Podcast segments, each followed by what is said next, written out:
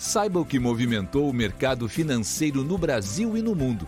Você está ouvindo o Análise do Dia, um podcast original do Cicred. Olá, pessoal. Muito obrigada por estarem acompanhando mais um podcast do Cicred. Aqui quem fala é Leonora de Oliveira, da equipe de análise econômica. Nesta segunda-feira, 15 de agosto de 2022, os mercados tiveram um dia volátil diante de dados fracos de atividade na China e nos Estados Unidos.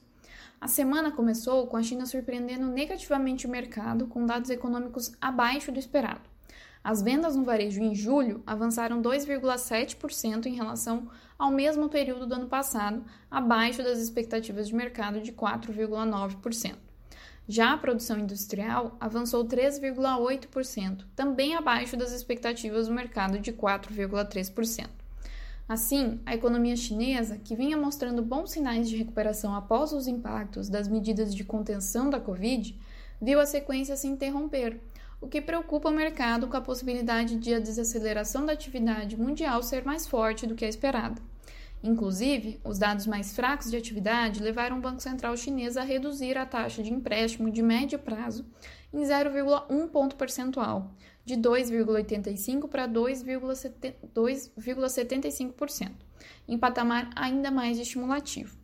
O conjunto de dados fracos também se refletiram nas commodities, com o petróleo caindo 3% e o cobre recuando 1% diante da menor perspectiva de consumo global.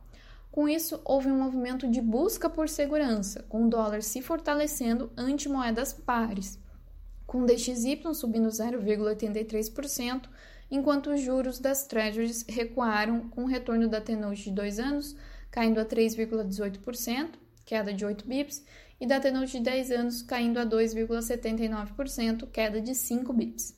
Ainda entre os indicadores, o dado de confiança das construtoras e também o índice de atividade industrial da distrital do Fed de Nova York, o Banco Central dos Estados Unidos, vieram piores do que esperado.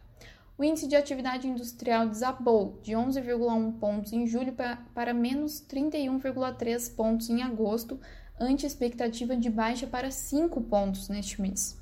Já o índice de confiança das construtoras dos Estados Unidos recuou de 55 pontos em julho a 49 em agosto. O resultado veio bem abaixo da previsão do mercado, que esperava leve queda a 54 pontos o mercado imobiliário é um componente importante para a transmissão da política monetária praticada pelo Fed, visto o seu efeito multiplicador sobre a economia norte-americana. Mesmo assim, as bolsas conseguiram fechar no positivo hoje, puxadas pelos setores de tecnologia, serviços de comunicação e o setor industrial. No vento contrário, destaque para petroleiros. Assim, num dia marcado pela volatilidade, o Dow Jones fechou em alta de 0,45%, o S&P 500 avançou 0,4% e o Nasdaq subiu 0,62%. Sob o mesmo contexto, estiveram sujeitas às negociações da Europa. As bolsas por lá também iniciaram de em queda, reagindo aos indicadores ruins da atividade na China e, consequentemente, renovando os temores sobre a economia global. No entanto, o dia também ainda foi de ganhos. O índice pan-europeu Stock 600 subiu 0,34%. Em Londres, o FTSE 100 fechou em alta de 0,11%, enquanto em Paris, o CAC 40 avançou 0,25%. Já o DAX, em Frankfurt, teve leve alta de 0,15%. Aqui no Brasil, o dia também não foi muito diferente.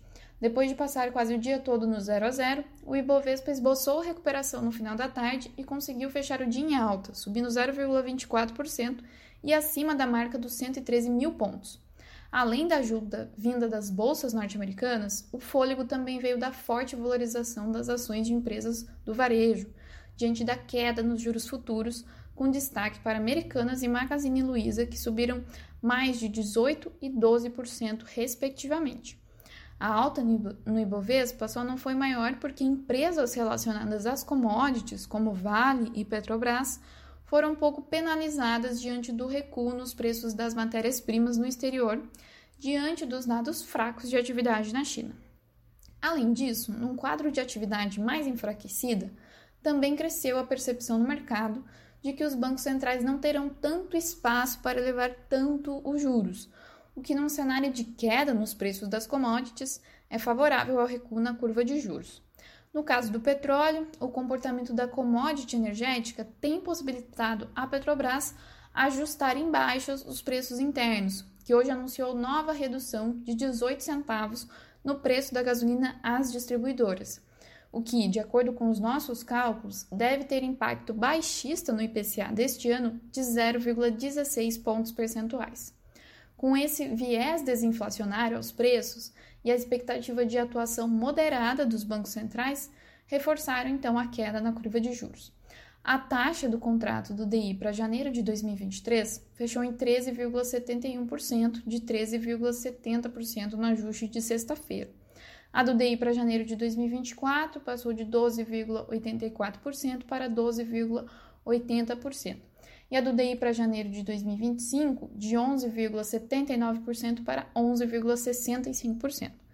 Já o real acompanhou o movimento de outras divisas nesta segunda-feira, visto que o cenário deu espaço para o ganho do dólar frente à maioria das moedas. Assim, o dólar fechou o dia cotado a R$ 5,09, em alta de 0,35%. Com isso, pessoal, encerramos nosso podcast de hoje. Obrigada por estarem nos ouvindo. Esperamos vocês amanhã. Você ouviu o Análise do Dia, um podcast original do Cicred. Até a próxima!